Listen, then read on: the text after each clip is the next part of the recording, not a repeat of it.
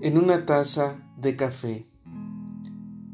Como si esta fuera una historia interminable, te encuentras ante el dilema de siempre, saltar al precipicio o quedarte a la espera. Para cuando te decides has llegado tarde a la cita.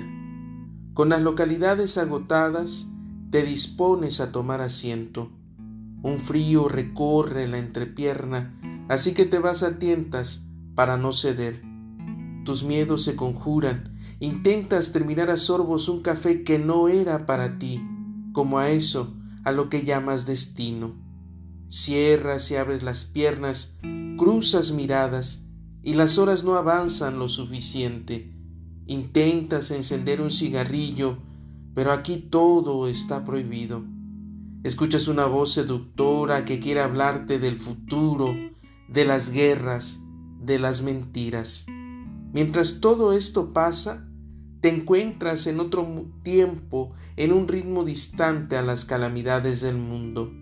Sin dar nada por hecho, terminas asentando, cedes a la angustia, lo que te convierte en una presa fácil para quien quisiera reclamar tu cuerpo, como si éste fuese un pedazo de carne del supermercado.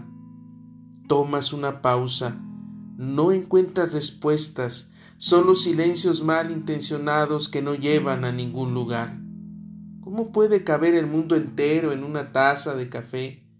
¿De dónde viene ese sabor a soledades y suspiros?